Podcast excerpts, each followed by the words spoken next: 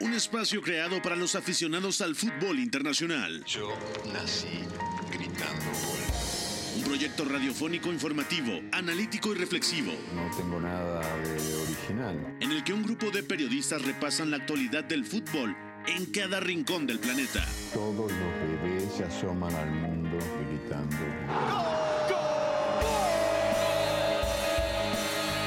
como todos, quise ser jugador de fútbol. He sido el peor pata de palo que se ha visto en los campitos de mi país. Arranca Catenacho W, la casa del fútbol internacional.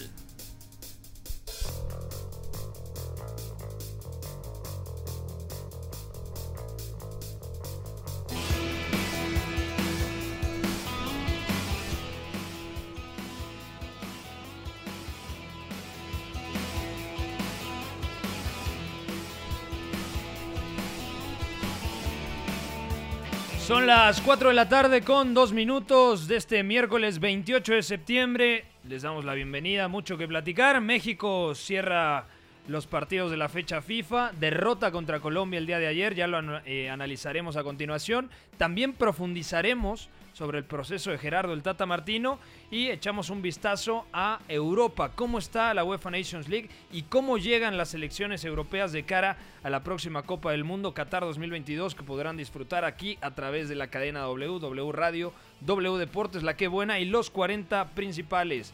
Saludo a todos en la mesa. Gustavo Sangaré Millares, ¿cómo le va? ¿Todo bien? Pepe, fuerte abrazo, muy buena tarde para ti, para Oscar, Iñaki, Beto, también del otro lado de los micrófonos, Afo y a mi abuelito Jesús Guerra. Un eh, golpazo más, ¿no? Que sufre este tri del Tata Martino contra una selección que sabíamos que puede tener muy buena pegada y que mostró dos versiones muy distintas entre el primero y segundo tiempo. Y México hizo lo mismo en el lado opuesto cada una de las elecciones y terminó siendo más contundente y más espectacular por el tipo de, de gol que llega a marcar esta selección colombiana y un trago amargo que deja más dudas de las que ya existían. Oscar Mendoza, ¿cómo le va? También hablaremos de los amistosos internacionales, Argentina, Brasil eh, y otros partidos destacados, ¿no? Es correcto, Pepe. Un saludo para ti y para toda la gente que nos sintoniza en esta tarde, en la que es correcto. La selección nacional nos dejó dos caras muy distintas, una ilusionante y otra muy preocupante, y combinado con eso Argentina da otro recital de mucha contundencia, de mucho poder, y eso que Lionel Messi fue suplente, pero cuando ingresó el partido se modificó por completo. Es así que tenemos mucha información para esta tarde. También está el señor Beto González, profesor, muy buenas, ¿cómo le va? Espero que esté de ánimo después de lo sucedido el día de ayer con la selección mexicana. Hola Pepe, hola a todos, abrazo. Eh, La verdad es que fue un partido difícil de digerir porque nos emocionamos bastante con el primer tiempo. Ya analizaremos a detalle qué tiene de peculiar. Y luego en el segundo, la verdad hay que decir que es algo que puede pasar en una Copa del Mundo. Y yo te digo mi titular de una vez, mejor que te pase ahorita en la preparación que en plena Copa del Mundo. De acuerdo, también le damos la bienvenida a un gran cineasta, analista y periodista de fútbol, el señor Toño de la Torre. ¿Cómo te va, Toño? Un fuerte abrazo. Ha sido sensación en los medios mexicanos por hacer una pregunta de fútbol en una conferencia de prensa. ¿Cómo te va, Toño? Hola, ¿qué tal, Pepe? Eh, pues la verdad, muy, muy feliz de estar aquí con ustedes. Primero agradecerles el espacio a ti, a Roberto y a todos los demás ahí en el programa y obviamente saludar a la audiencia. Sí, ya es muy, muy caótico, la verdad, mi celular no, no, ha- no ha parado de sonar de notificaciones y de mensajes. La verdad, yo no esperaba que dos preguntas de fútbol que deberían de ser normal en una rueda de prensa hubieran ocasionado todo esto, ¿no? Pero pues qué bueno que se puso sobre la mesa esto que se debe de hablar más de fútbol en, en los medios. Claro, a mí lo único que me hubiera gustado es que profundizara un poco más el Tata Martino. La felicitación, fenomenal, pero que profundizara después de que eh, elogió tu trabajo, y lo cual me parece completamente eh, congruente, porque eres un gran periodista, no eres cineasta, para algún despistado que por ahí piense que te dedicas al cine, a mí también me gusta mucho el cine, y tampoco soy cineasta, y también al profesor Beto González, pero bueno, los medios de comunicación a veces dan cosas de qué hablar. Vamos a arrancar Jesús Guerra, don Jesús Guerra, con la pregunta del día. La pregunta del día. Non potevo farlo Stati Uniti senza farlo giocare. Catenacho W. Bueno, la pregunta sensacionalista del día, patrocinada por Catenacho W, dice así. Tras lo visto en esta fecha FIFA, la selección mexicana y nosotros proponemos cuatro opciones. Número uno, llegar al cuarto partido. Número 2, llegará al quinto. Número 3, se queda en fase de grupos. O número 4, no ganará un solo partido en Qatar 2022. Beto González, ¿con qué te quedas? A ver, visto lo visto y pensando en que el grupo está inclinándose fuera de lo que es Argentina, a ver cuál de las tres selecciones está peor o llega peor, pasamos a octavos de final y nos quedamos en octavos. Pero también es verdad que la pregunta esconde el truco y es algo que hemos comentado muchas veces. México ha trabajado cada ciclo mundialista eh, pensando en alcanzar el famoso quinto partido, repetir esos cuartos de final del 86 en vez de pensar en trabajar para un día, no sabemos cuándo, ganar la Copa del Mundo, porque ese tendría que ser el objetivo, ¿no? Entonces, yo te diría que nos quedamos en octavos, porque sea como sea, vamos a enfrentar en esa fase o a un posible candidato a campeón del mundo o a posiblemente al caballo negro de la Copa del Mundo. Para ti, Gustavo Millares, ¿dónde se queda la selección mexicana? ¿Cuál es la sensación que tienes después de esta doble fecha FIFA contra Perú y Colombia. Yo visualizo que se sufre mucho, se va a sufrir mucho en eh, Qatar 2022. Sin embargo, sí considero que México terminará por ahí de cuatro puntitos en la fase de grupos y sí considero que quede arriba de Polonia. Y por ahí no estoy diciendo ni siquiera que vaya a ser sencillo el partido contra Arabia Saudita, ¿no? Que por ahí muchos pueden pensar que es donde se puede descolgar la ofensiva del Tri. Pues lo veo también al límite, ¿eh? Es más, yo pensaría que por ahí se le gana a Polonia, se empata con Arabia y esos cuatro puntitos te pueden bastar para llegar a unos octavos donde vas a quedar fuera. El partido más importante seguramente es el de Polonia y me había saltado, como siempre que hablamos de selección mexicana, saludar a Eduardo Zurita, mi querido Zuri. Muy buenas, bienvenido. ¿Qué tal, Pepe? Sí, ya, ya estaba a punto de colgarte, la verdad, pero te contesto de una vez. Yo me sumo a Guillermo y a, Beto. Eh, eh, yo creo que, que, no se va a hacer nada. ¿Quién es Guillermo? ¿Quién es Guillermo? Gustavo. Ah, Guillermo. Guillermo, Gustavo, Guillermo Sangaré. Perdóname, Guillermo Sangaré. Ya, ya tienes el nombre totalmente cambiado.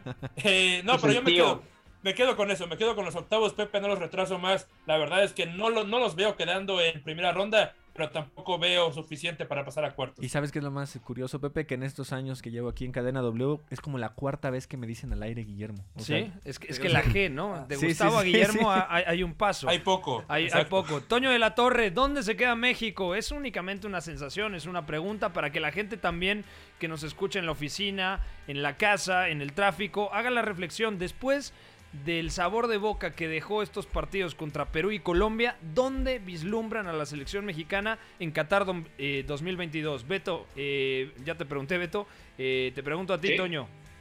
No, yo me uno a mis compañeros, pienso que nos quedamos también en, octavos, sobre todo por lo que se ha visto de, Polonia y de Arabia, ¿no? Que si México no ha como que maravillado o no ha convencido, pues ellos tampoco, ¿no? Entonces ahí está la lucha, obviamente Argentina es el que de ese lo sacamos de la ecuación, ¿no? Entonces yo pienso que que sí nos quedamos en, octavos, independientemente que sea rival, si es Dinamarca o es Francia, que son los que sobresalen por encima de Australia y de Túnez. Entonces yo también me uno a mis compañeros y nos quedamos en, donde siempre, ocho veces seguías en octavos. ¿Sigues en la misma línea, Oscar? Con el temor de ser el pesimista del programa, me voy a quedar con la opción C. Fase de grupos, porque además yo creo que el partido clave es contra Polonia. Sí, Ahora sí no me gustó como informó. A ver, lo que pasa, yo creo que el partido clave es contra Polonia. Yo visualizo un empate ahora mismo. Y después creo que todo se va a definir por quién logra anotarle más goles a Arabia Saudita. Y ahí yo creo que el factor Robert Lewandowski puede marcar la diferencia. Yo lo voy a decir como un acto de fe más que golpe de realidad. Para mí, llegamos a octavos de final. Es lo que quiero y no del todo es lo que creo. Porque en cierta medida también comparto el punto del señor Informe Mendoza. O sea, México. Hace mucho tiempo había dudas siempre, cada proceso, cada ciclo mundialista prácticamente es lo mismo, pero esta vez sí podemos decir que el talento individual no está respaldando el mal momento del equipo mexicano porque piezas claves se han caído en distintos momentos, desde la lesión de Raúl Alonso Jiménez, ahora la lesión de Tecatito, el bajo estado de forma de Héctor Herrera, que desafortunadamente no tiene continuidad y se fue al Houston Dynamo, algunas dudas también en la defensa porque eh, Héctor Moreno ya tiene cierta edad, aunque ha tenido buen nivel este torneo con Rayados. Así que yo me quedo en octavos de final, pero repito, no estoy al 100% convencido. Vamos a escuchar el gol. Uno de los goles ayer México cayó 3 a 2 contra la selección de Colombia. Selección mexicana. Viene Colombia. Atención que Santos Borré. ¡Golazo!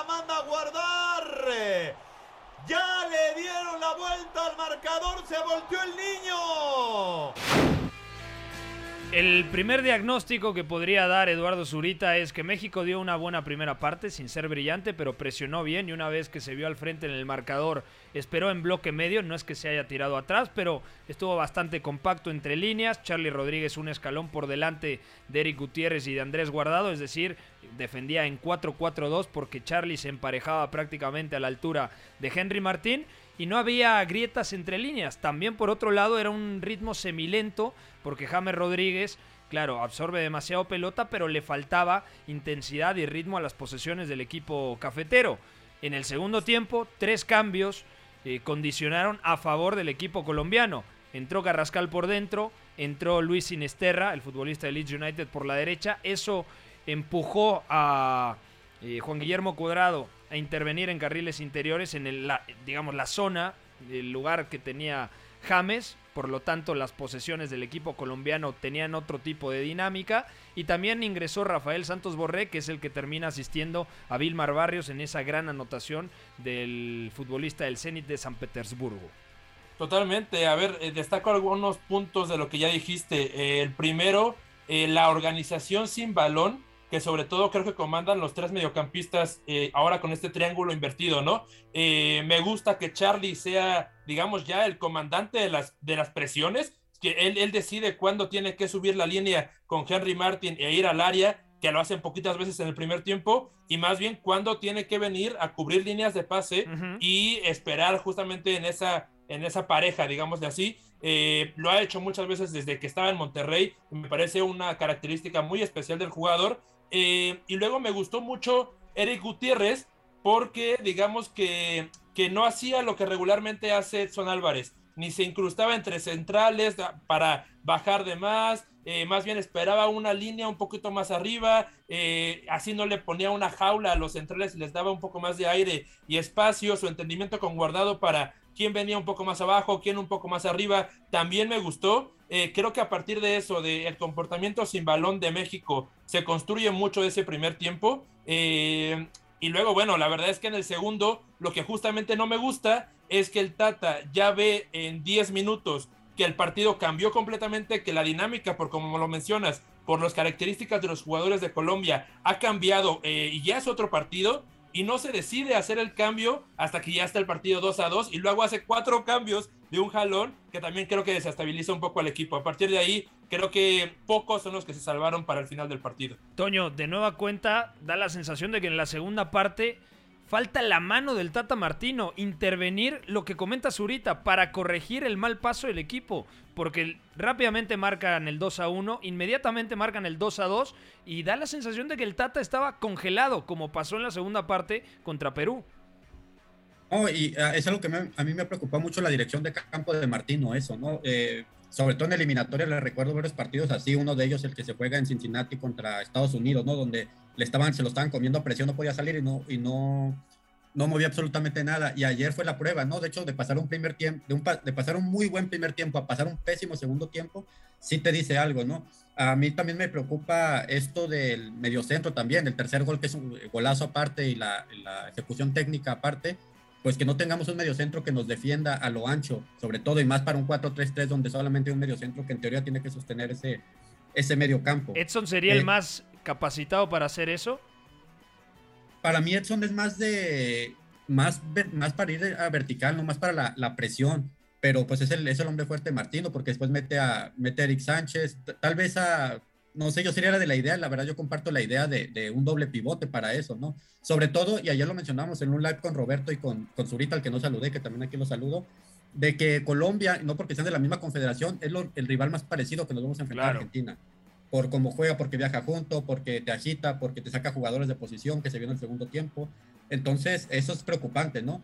Y la elección de los centrales también, este, que, que juegue con Montes y Moreno, que sufren mucho a campo abierto, sobre todo contra Arabia y Polonia, que son eh, partidos en los que vamos a, en los que México va a defender espacios largos, eso también me causa algo de conflicto. Porque también se notó eh, poco eh, creativo Colombia en el primer tiempo, ¿no? A veces un tanto displicente. Y creo que parecía que eran compatibles la dinámica y velocidad de Falcao y de James pues, con la de Moreno, precisamente, y compañía, ¿no? Que por eso creo que no lograron preocupar de más aunado a que Colombia no se encontró para nada en los primeros 45 minutos. De lo que menciona eh, Toño en cuanto al doble pivote, sí creo que ahí, por el tipo de jugadores que tiene México, tendría que elegirlo de más constante el Tata, ¿no? Pensando en Edson y Herrera. ¿no? Sí, Edson y Herrera. Herrera a ver cómo llega. O Edson y Guardado puede ser otra opción. O Edson y, el Guti, que no me desagradó tanto como leía muchos eh, colegas que tiraban y tiraban y tiraban tierra a Eric eh, Gutiérrez. el, segundo tiempo, el segundo tiempo de Guti me parece bastante flojo. Pero la primera parte es positiva. los demás, claro, da la sensación, no sé cómo lo veas tú, Beto, de que en la segunda parte, tanto contra Perú como contra Colombia, simple y sencillamente por ritmo e intensidad, te pasan por encima. Y no solamente es un tema de desconexión, es un tema hasta físico y lo comentó el Tata Martino en conferencia de prensa. Sí, de acuerdo. Y estos dos partidos tienen algo en común y es bastante más grande de lo que parece, que es, son dos selecciones con entrenadores nuevos, con uno o dos partidos de rodaje apenas. Néstor Lorenzo apenas tuvo el amistoso contra Guatemala, por cierto, dirigida por Luis Fernando Tena, le pasan un 4-1 prácticamente con la misma línea de media punta hacia ataque. Y Colombia no muestra mucho en el primer tiempo porque eso es lo normal. O sea, un, equipo que tiene dos partidos junto con ese juntos, me parece que tiene muy poco que mostrar. Y sin embargo, Colombia en el segundo tiempo, ayer anoche lo comentábamos también, Zurita y Toño y yo, que era Colombia tiene individualidades para hacer sufrir a México y fue exactamente lo que pasó en el segundo tiempo. Atacaron mucho más con empuje, con ímpetu. Es verdad que Luis Díaz también hizo sufrir muchísimo a Kevin Álvarez y por eso el Tata decide sacarlo del campo, mete a César Montes, recorre a Néstor Araujo de, de lateral a central derecho y a Néstor Araujo casi le quiebran el tobillo precisamente en una jugada teniendo que cubrir a Kevin Álvarez que ya había sido superado con claridad por Luis Díaz, ¿no? Entonces, México da la impresión de que físicamente no puede contener ese momento, pero también es un choque emocional muy fuerte. Contra Perú no, no sucedió así, pero contra Colombia sí, y Colombia tiene más calidad individual para hacer algo como lo que hizo. Y me parece que la muestra, más allá de los dos goles de Luis Sinisterra, que vienen prácticamente de la nada, buen desborde de Jorge Carrascal en el empate, es el gol de Wilmar Barrios. O sea, Wilmar Barrios jugó un primer tiempo flojísimo. La verdad es que tanto él como Alzate estuvieron bastante mal. Y Santos Borrés inventa una asistencia con ese pase y Barrios casi la cuelga del ángulo cuando había jugado un partido terrible. O sea, yo sentía una selección mexicana, sí físicamente incapaz de responder, pero anímicamente me parece que le costó también mucho trabajo después de que montó un primer tiempo muy interesante. Y eso en una Copa del Mundo, por eso lo dije al inicio, te puede suceder, pero mejor que sea esta Colombia aquí a que sea con Polonia jugándote puntos que te pueden poner en octavos, ¿no? Claro, vamos a escuchar a Gerardo el Tata Martino. ¿Qué dijo? ¿Cuál es su eh, diagnóstico del juego? Tata. Con funcionamiento, con estado físico impecable, con eh, atención, con no cometer errores que le den entrada al rival en, el partido. Este, y a futuro tratando de que nuestros jugadores se vayan a jugar a, Europa. Y también profundizó sobre el análisis del juego Gerardo Martino, también lo escuchamos a continuación. Yo le puedo contar el, el análisis que yo tengo, no lo que le tengo que decir a, la gente o a quien sea. En definitiva, cuando un equipo no gana, eh, la perspectiva de afuera es totalmente distinta. Y yo mi obligación es decir que nosotros jugamos reconociendo que perdimos un partido que ganábamos 2 a 0. Eh, yo no creo que en ningún momento nos hayan borrado, creo que tuvimos 15 minutos donde estuvimos este, desconcentrados, donde perdimos el marcaje en una pelota parada, eh, donde nos hicieron un tercer gol que es poco evitable analizándolo desde el lugar que se analice.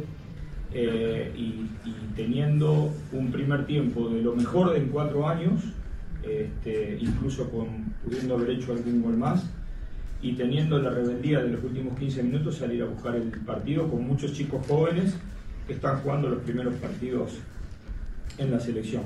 Con eso me quedo yo. Y es que a mí lo que más me preocupa es el diagnóstico del propio Tata Martino, que es un entrenador que siempre lo he defendido, que me gusta mucho, que tiene trayectoria, que además es buena persona. pero que en este momento se está nublando en momentos determinantes. No nos borraron. Para mí, hay 15-20 minutos en donde borra el equipo colombiano por ritmo, por intensidad eh, a la selección mexicana. No pateas al arco después de que en los primeros 45 minutos el rival era el que no había pateado dentro de, la, de los tres palos de Guillermo Ochoa. Entonces, a mí me parece que ese diagnóstico del Tata Martino tiene que ser mucho más completo. Seguramente va a ver el partido en diferido y va a sacar algunas conclusiones. Pero esto no te puede pasar en la Copa del Mundo. Si tú me dices, ¿qué tiempo prefieres que sea peor, el primero o el segundo? Yo prefiero que el primero sea peor que el segundo. El tema es, da la sensación que en los partidos está pasando lo mismo que en el proceso del Tata, que va de más a menos, Toño. ¿Cómo lo ves tú? Sí, totalmente. Obviamente, pues le han afectado jugadores que eran el sistema, ¿no? El sistema mismo como Raúl Jiménez o, el mismo Rodolfo Pizarro en aquella Copa de Oro de, 2019. A mí algo, algo que sí le he reconocido al Tata estos últimos días y que eh, me, parece positivo recalcarlo, es que le ha movido, ¿no? Ya no se está casando con los mismos jugadores, ya sentó a Andrés Guardado, ya puso a Luis Chávez, ya puso a, Carlos Eduardo Rodríguez, se le vio un, por ejemplo, el gol que mete Arteaga, para mí es trabajo ese. Como Alexis Vega, lo que hace siempre en Chivas, este hace esta diagonal de dentro hacia afuera, le libera el carril exterior a Arteaga y Arteaga hace esta diagonal aprovechando la gran pantalla que, hace Alexis Vega. Eso para mí es trabajo, el gol que mete desde México, ¿no? Entonces le ha movido eh, Gerardo Martino ahí, le ha buscado y tiene claro las intenciones, tiene claro, digo, aquella famosa pregunta que se hizo viral, ¿no? En el juego contra Perú, tiene claro que contra Polonia Arabia Saudita va a tener más el balón que contra Argentina, aunque él, él mismo sabe que Argentina también se siente cómodo sin el balón, el equipo de Scaloni. Entonces, eh, digo, yo estoy, estoy de acuerdo contigo, Pepe, también es más un acto de fe de que este, es, este trabajo que ha hecho Martino va, va a cuajar en el Mundial, ¿no? Pero también Perú lo borra en el segundo tiempo. Antes del gol del Chucky Lozano, para mí Perú estaba jugando mejor. Totalmente. En, Pasadena. Sí, y Colombia lo borra también, sí, pero el Tata acusa a errores puntuales nada más, cuando son muchos errores estructurales los que pasan en el segundo tiempo. Habla Toño de que está probando ciertas piezas, que está buscando opciones, sobre todo a ver, Héctor Herrera era pilar, ¿no? En el centro del campo, era tu armador. Si no llega físicamente bien, si futbolísticamente atraviesa un bajón, necesitas otro tipo de herramientas, de recursos para poder eh, atacar. Da la sensación también que el equipo mexicano a día de hoy tiene un buen planteamiento inicial, por lo menos en estos últimos dos partidos, no sé cómo lo veas tú, Zurita, pero luego la dirección de campo es donde se termina quedando corto. Sí, a ver, eh, hay un entrenador que siempre dice que, hay dos partes ¿no? del trabajo del DT, eh, planificar el partido y luego corregir sobre el mismo. Eh, al Tata le está faltando esa segunda parte, eh, porque yo, mira, yo no tengo problema, te diría que incluso en un deporte de competición, que tienes un rival enfrente, que el rival tiene armas individuales potentes, yo no tengo problema con que entres al segundo tiempo y el rival cuenta y te marque uno. Incluso te diría que te marque el segundo, porque como dice Beto, son a, pesar del ritmo y de la, intensidad, son un poco jugadas aisladas. Pero, pero que a partir de ahí, ni, ni, ni como grupo de jugadores, ni como staff técnico, ni como eh, eh, algún aspecto mental, tenga el equipo la fuerza para reponerse y empezar a decir, bueno, hay que, hay que hacer un momento de paz, un momento de calma, volvamos a nuestro bloque, que no pase nada durante cinco minutos y luego volvemos a empezar el partido para buscar el gol del triunfo. Nada de eso pasa de ninguno de los agentes dentro del campo y, es ahí el problema, porque Colombia, si seguía con ese momento, eh, pudo haber marcado el cuarto, el quinto, y es cuando justamente empiezan estas goleadas de escándalo, porque no te sabes recuperar de 15 minutos malos. De acuerdo. Hay una última declaración que me gustaría destacar por parte del Tata Martino, que habla sobre los errores que tiene que ver con la historia del fútbol mexicano. Y voy demasiado de acuerdo con esto. Hay que entender exactamente qué es lo que quiere decir el Tata Martino. El trabajo a largo plazo, número uno el trabajo en categorías inferiores. ¿Por qué no tenemos futbolistas en las mejores ligas del mundo? Si tú aspiras a ser una selección de élite, tienes que tener futbolistas asentados. No solamente que jueguen o que compitan, que realmente rindan en la élite. Vamos a escuchar, escuchar a Gerardo Martino. Rival se mete partido por una pelota parada, no por porque nosotros nos fuimos retrocediendo. Fue una pelota parada. Y eso es lo que tenemos que corregir. Pero además esto también tiene que ver con la historia de México. Un lateral ofensivo que termina en un, en un, en un, en un gol del otro arco y te fuiste en, un octavo de final. Este, eh, Eh, hay infinidad de casos, de momentos de México que tienen que ver con situaciones de esta naturaleza. Y en otras épocas donde México tenía infinidad de jugadores jugando en el exterior. Por eso yo digo, tenemos que ser justos en el análisis. Este es un, es un problema. Nosotros lo tenemos hoy. Y lo que tenemos que hacer es tratar de solucionarlo de cara a lo que pasa dentro de 30 días. Pero cuando se cometían aquellos errores hace 10, 4, 11 o 16 años atrás, estos pibes no jugaban. Y los errores se cometían igual. Una pena que no se busque mejoría desde otro lado, que todo termine en el entrenador, los jugadores, a quién citó, a quién no citó. No es el debate que necesita México para mejorar fútbol. Pues es que básicamente el Tata Martino dice lo que siempre pasa, ¿no? Al mismo diagnóstico, los mismos resultados. Y el fútbol mexicano es lo mismo de siempre porque siempre se buscan las mismas soluciones. Es lo que pasa cuando el, la prioridad es el beneficio económico en lugar del proyecto deportivo a largo plazo. Vamos a ir a una pausa. Al regresar platicamos también de la selección de Argentina y le metemos el diente ya a los equipos de la Confederación Europea de Fútbol. Están escuchando Catenacho W a través de W Deportes. No se despeguen. Debe ser también la consecuencia de una superioridad moral, no solamente futbolística. Si en el triunfo no están implícitos los recursos, si los recursos nos dan igual, estaríamos dándole a la sociedad un mensaje terrible. Somos la resistencia. Catenacho W. La casa del fútbol internacional.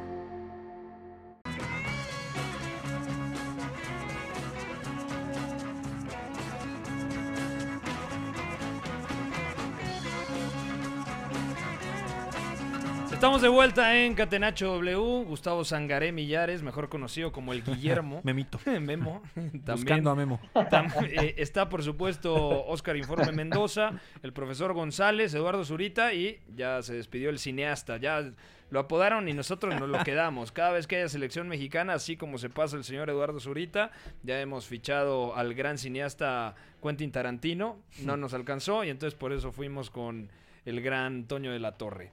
Eh, vamos a seguir repasando partidos destacados, rivales de México. Argentina derrotó sin complicaciones realmente a Jamaica. Vamos a escuchar el gol y luego el análisis de un buen amigo del señor Eduardo Vizcayar. ¿Qué opina sobre el albiceleste de cara a Qatar 2022?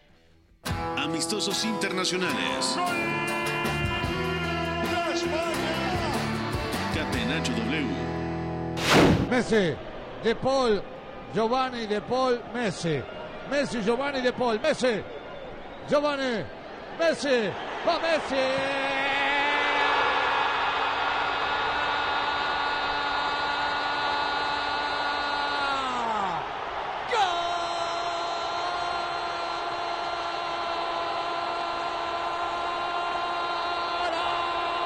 ¡Golazo argentino! Gracias, 10. Ya está, ya. Con este gol nos vamos tranquilos. Los espectadores también. Van en la entrada. Te vinieron a ver a vos, 10. Y le regalás este gol para despedirte de Estados Unidos. Lo hizo Messi. A los 41. La Argentina 2. Jamaica 0. ¿Qué tal, Pepe? Bueno, Argentina ilusiona porque me ilusiona mucho porque creo que esta racha de 35 partidos eh, ha elevado la moral de, un equipo que me parece que en momentos clave, eh, en, otras oportunidades, como por ejemplo las finales de Copa América perdidas, la final del, del Mundial eh, perdido en 2014, el mal Mundial que hizo en Rusia, en esos momentos estaba mal de moral. Yo creo que en Rusia también estaba mal de conducción. Creo que la llegada de Jorge Sampaoli, ciertamente, y sobre todo lo que ocurrió en torno al Mundial ruso, hizo que Argentina se sufriera un descalabro de todo tipo a nivel estructural y a nivel de juego que ya fue imposible de componer, aún con los líderes interviniendo.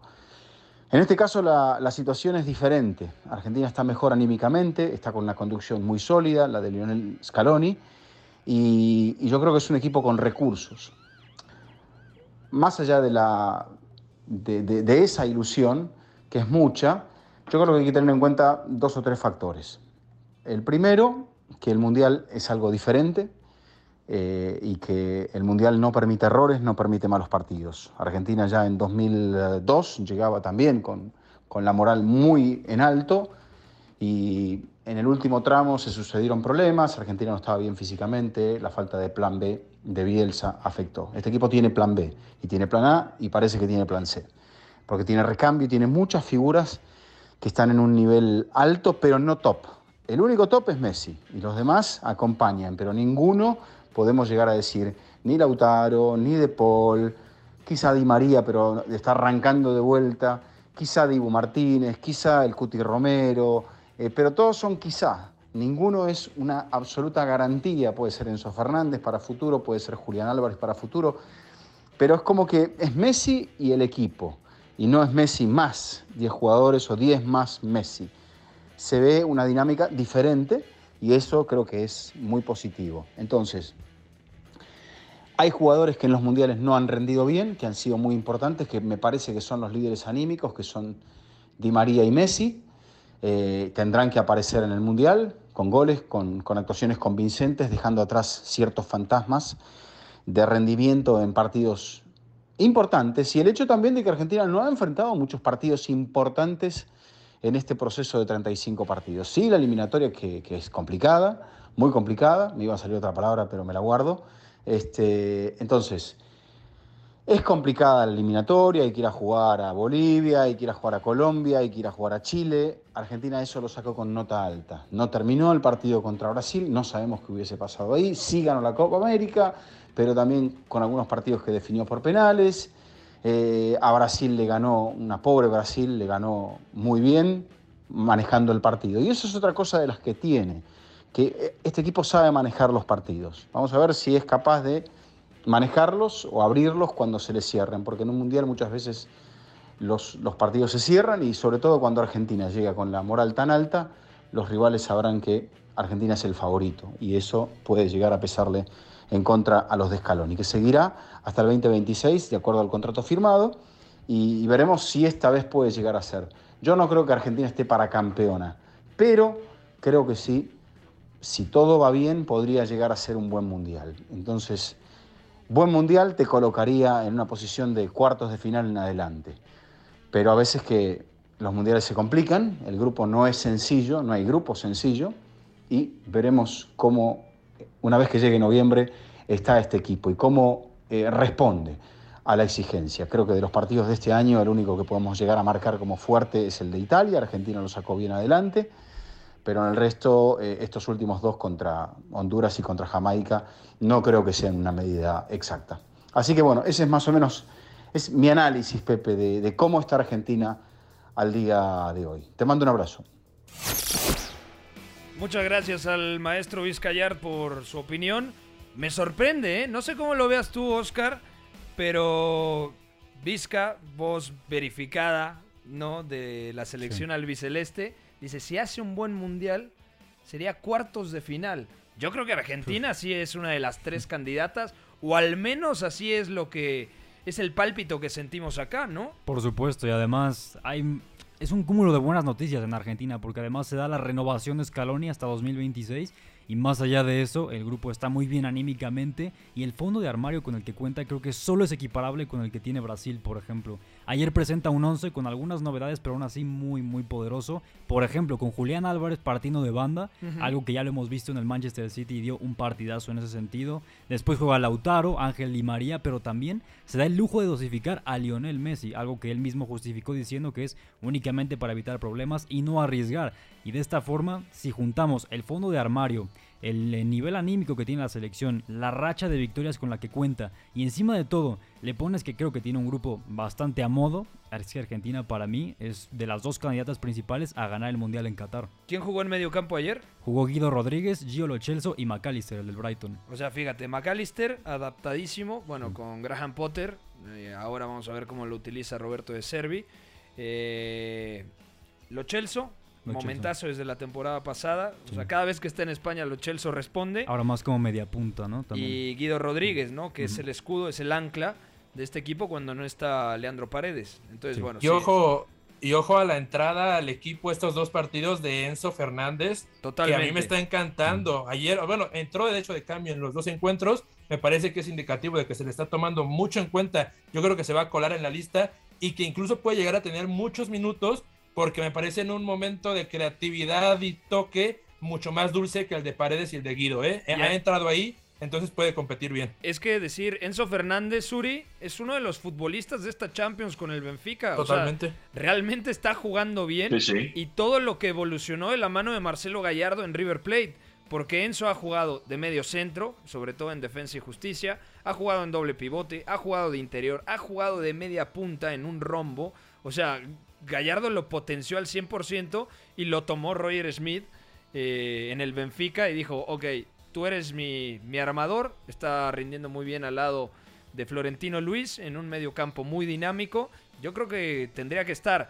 Igual y es difícil que sea titular porque sabemos, Gus, que le tiene mucha confianza a Rodrigo de Paul, que Paredes es prácticamente inamovible. Vamos a ver quién es ese tercer o cuarto centrocampista pensando en que Di María va a ser titular. Lo Chelsea creo que va a jugar mucho.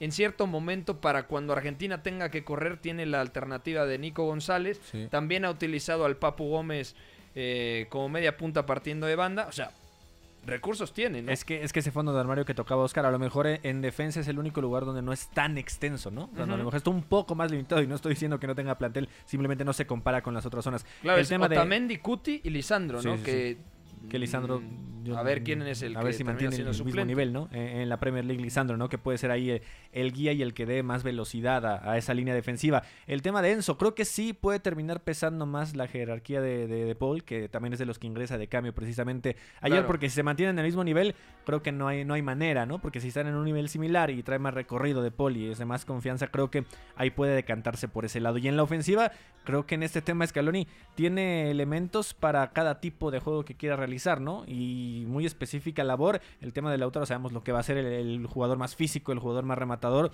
no por eso lento, o sea, con gran carrocería. Lo de Julián creo que puede significar una dosis de talento extra a esta selección argentina porque puede entrar y cumplir con diversos roles, ¿no? Y, y es un jugador que sabe muy bien eh, botarse y cuando tenga que hacerlo pegado a la banda también puede empezar a generar juego y se da en esa pared que termina marcando el primer gol, ¿no? el único que cae en la primera mitad. Entonces creo que esta Argentina tiene para ir ligando más partiditos e igualar o superar a Italia eh, en ese Que récord. también, ¿no? como decía Vizca, son rivales a modo, ¿no? O sea, son Claro. rivales. Y antes de eso era Estonia, antes de los dos que, que mencionó. Hace poco platicaba con Miguel Mejía Barón y decía, es importante antes de un torneo de gran relevancia tener, entre comillas, rivales a modo para ganarles y que la moral aumente, para que la confianza esté por los cielos. Y da la sensación de que Argentina va en esa línea. Tiene buen plantel, sí. Tiene a Messi, de acuerdo. Dosificado sigue siendo Messi, o sea...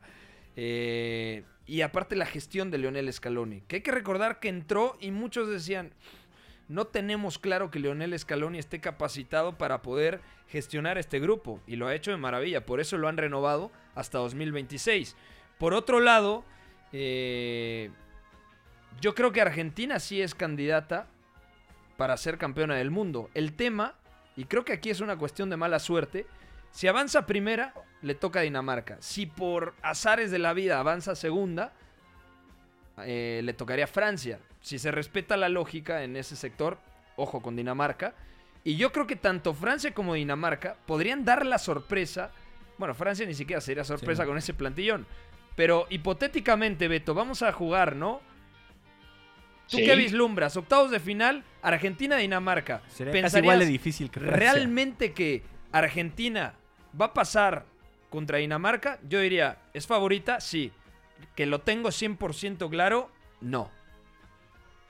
lo puede ganar, lo puede ganar, pero muy claro no está. Y con Francia menos. Y también viendo el antecedente de lo que hizo Francia hace cuatro años, ¿no? Porque ese partido también es muy caótico. Francia también muestra un poco las costuras. Y además fue el único, el único partido hasta la final donde encajó gol. O sea, porque Francia encaja en esos octavos y luego vuelve a encajar contra Croacia en la final, ¿no? Entonces, y Argentina lo puede hacer. Y un poco entiendo por qué el maestro Vizcayarte está un poco más cauto, porque también en el 2002 Argentina llega con la moral muy arriba, llega con un Marcelo Bielsa que estaba mostrando a una selección muy joven, con mucha capacidad de hacer cosas muy interesantes, y era una selección muy vistosa. Un grupo más difícil, eso sí.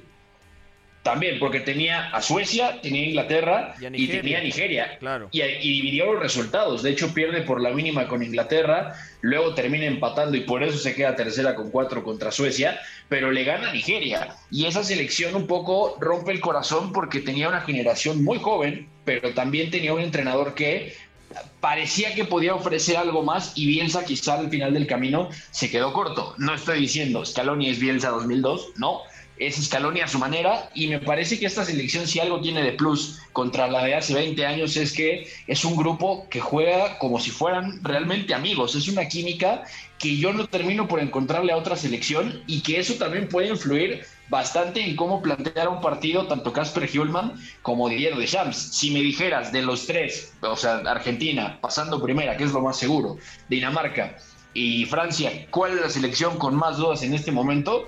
Tranquilamente te digo que Francia, ya no tanto por los problemas que tiene de juego, sino porque Didier Deschamps tiene tantas opciones y todas son tan buenas que yo lo percibo hasta un poco estresado intentando definir ciertos roles. Entonces, si Argentina no aprovecha eso, pues mira, la verdad es que ya es una oportunidad que habrá zarpado para Lionel Messi, porque pinta que es la última vez también. Le damos la bienvenida al ingeniero Iñaki María. ¿Cómo le va, ingeniero? ¿Todo bien? Un fuerte abrazo hasta Segovia, España. Ya, ya es noche, ¿eh? Sí, ya casi entro el programa de hoy al día siguiente, pero bueno, yo mientras me llegue el finiquito a la cuenta bancaria, no hay problema. Te tiro una pregunta para que la respondas de primera intención, Iñaki. Para ti, ¿hay alguna selección europea que esté por encima de Argentina o de Brasil? Mm, puede pasar cualquier cosa en un torneo corto, dinámicas, lesiones, no sé, circunstancias pues un poco particulares, pero te digo abiertamente que no, que para mí las dos grandes candidatas son sudamericanas, no sé muy bien en qué orden, sé que las dos siendo primeras, lo lógico es que se acaben cruzando después en semifinales, en la ronda de semifinales y que por el camino Brasil se pueda encontrar o a Alemania o a España el campeón de ese grupo, el que sea primero y Argentina que se encuentra seguramente a Países Bajos que viene jugando bien como primera. O sea, es lado difícil haciendo mucha hipótesis. Es Pero que si a mí me pides dos favoritas, te doy estas dos. Es que tendría el camino más complicado. A ver, terreno de la especulación al 100%. Octavos de final, Dinamarca. Cuartos de final, Países Bajos. Semifinales, Brasil. Y luego del otro lado podría tocarte Portugal, España, que sé que eres un poco escéptico con el equipo de Luis Enrique, aunque te siga dando argumentos el asturiano. Y Francia. Sí, en, teoría el lado más asequible del cuadro es ese, pero ya digo que eh, si en una Champions, si tuviéramos todo este cuadro desde el principio, te digo que se pueden hacer más cábalas porque a seis jornadas tienes un margen de error algo mayor. Pero a tres, si se da la circunstancia de que ya digo, eh, minuto cuatro, eh, Brasil Serbia se queda con uno menos. Quien te dice que Serbia no le puede ganar el partido. Serbia al final tiene el gol a veras particular. Y en una situación donde los dos acaben con seis puntos, que no es descabellado, sea el equipo balcánico primero y Brasil vaya al otro lado. Bueno, pues eso te puede alterar el cuadro. Pero vaya, a mí me parece que Brasil y Argentina es difícil que no sean primeras en sus grupos, sobre todo Argentina, ya me perdonaréis. Y a partir de ahí, pues bueno, si vas jugando a los emparejamientos, ahí es donde te puedes encontrar algún coco, ya digo, pues eso, eh, Luis Vangal y su naranja eh, que se está mecanizando y, una Alemania que por nombres pues te puede dejar fuera. Es que yo creo que puede ser el Mundial, no sé cómo lo veas tú, Suri, que se puede dar un caballo negro europeo, o sea, porque las grandes potencias de Europa no están en su mejor nivel. Llámese Alemania, Francia, más allá de que tiene piezas increíbles, da la sensación lo mismo pasa con Portugal, que ni Deschamps ni Fernando Santos dan con la tecla, que quizá le falta un puntito de calidad en la última zona del campo, en el ataque a Luis Enrique con España, pero tanto Serbia, Suiza, Dinamarca, Croacia, pueden levantar la mano, ¿no? Completamente. Yo, yo, a ver, te tiro dos. En la tarde hablábamos antes de entrar al programa de apuestas y ahí van mis apuestas desde el 28 de septiembre.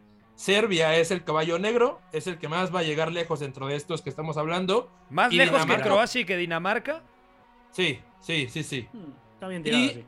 Y Dinamarca termina primero del grupo. Es que eh, es abismal la diferencia que tiene contra los demás europeos en cuanto a equipo. Luego Francia, bueno, yo creo que a Francia eh, no le puede salir la misma apuesta dos veces seguidas, ¿no? Es que tiene que, Que, cambiar cierto, Francia al para igual- competir. Al igual que decía Claro. lo de eh, a ver cómo se acaba haciendo el cuadro, hoy he venido a hacer cábalas, eh, que se note que estamos ya haciendo los emparejamientos y nuestras porras. ¿Hay algún que otro grupo? No es el caso de Sí. Francia y Dinamarca, donde yo creo que ser primero te acerca a tener un cuadro más accesible que siendo segundo. Por ejemplo, el de Países Bajos, el del grupo A, con- que coincide con Qatar, Ecuador y ¿cuál es el que me estoy dejando? Senegal. Senegal. El Senegal, correcto. Eh, yo creo que en ese grupo, si eres segundo, tienes un camino algo más dulce. De acuerdo. Ya se nos acaba el, el programa. Mañana platicaremos a fondo de la UEFA. Le metemos al diente a estos equipos que pueden ser revelación. Ojo a cómo compite la selección de Suiza, ya con nuevo entrenador en relación a lo que mostró en la pasada Euro, pero dejó buenas sensaciones. Eliminó en octavos de final a Francia sin más. Un equipo más que brillante, sí muy competitivo y que pueden mirar a los ojos a las grandes potencias europeas, sobre todo porque tiene futbolistas asentados en las mejores y en los mejores equipos del mundo, mejores ligas y mejores equipos. La generación de Serbia encabezada por ese ataque Tadic, Mitrovic y Vlaovic, de Dinamarca con esta generación que alcanzó las semifinales en la pasada Eurocopa. Lo mismo con el tema de Croacia, subcampeona del mundo y que junto a uno de los mejores mediocampos del certamen con Brozovic, Kovacic y el eterno Luka Modric. Así que mañana profundizamos con eh, Europa y también hablaremos de las que a priori son las principales candidatas, ¿no? Francia, Alemania, Portugal y quizá por generación únicamente, por talento individual, Inglaterra. Ya nos vamos, mi querido Oscar, informó Mendoza. Nos vamos y bueno, ya se nota este ambiente mundialista sin duda, ya incluso con nuestros pronósticos y para eso tendremos muchos, muchos programas. Yo solo quiero mencionar que a mí me encantan los chicos de Casper Hulman y yo apuntaría que pueden llegar muy, muy lejos y repetir o emular al menos lo hecho en eh, la pasada Euro. Vamos a ver, vamos a ver. Gustavo Sangaré Millares, Guille. Abrazo, abrazo Pepe, nos vamos. Por ahí decía Iñaki de los europeos que no los ve arriba de Argentina y de Brasil. Yo creo que para él el tercer favorito debe ser México en la Copa del Mundo. De acuerdo. Sí, Mira, yo creo que también. eh, hay un mensaje del señor Cangrejo que me parece muy interesante. Vizca e Iñaki están jugando algo psicológico desde ya. Uno dice que Argentina se da por bien servida en cuartos y el otro dice que los europeos no son favoritos. Hacemos lo mismo con México nosotros, es solo táctica. No, Es no, no, no, llama aquí. De acuerdo. No, no, eh, el señor Iñaki es bastante pesimista, pese a que Luis Enrique mm, le Yo haga me creer. considero pesimista, hombre. No, no eres pesimista un poco, ingeniero. No, lo que pasa es que con España no soy muy optimista, pero en general, no sé. Bueno, está bien. Vale. Confío en ti. Un abrazo, ingeniero. Un abrazo. Va, eh, os corto un poco el rollo diciendo que eh, esta semana se nos había olvidado comentarlo. Ha habido dos eh, ex futbolistas ya, dos jugadores que cuelgan las botas ex del Chelsea. Por una parte. Ramírez, que llevaba sin equipo ya un par de años y ha decidido eh, hacer oficial su retiro. Y el nigeriano Jonobi Mikel, que te valía para un roto y un descosido, centrocampista de lo más versátil. Bueno, pues no podremos disfrutar ya de estos dos, pero como dice el dicho, valga la redundancia, no llores porque se van, sino alégrate porque sucedió. De acuerdo. Ahora, ahora es poeta, ¿eh? Ingeniero y poeta. Estoy. ¿Has visto estoy, que pero amortizo los 10 emocionadísimo. minutos para ganarme el sueldo? No, no, bueno, ni siquiera eh, Miguel de Cervantes Saavedra, que te queda ahí muy cerquita en Alcalá de Henares. Un abrazo, Iñaki. También, Suri, gracias por venir.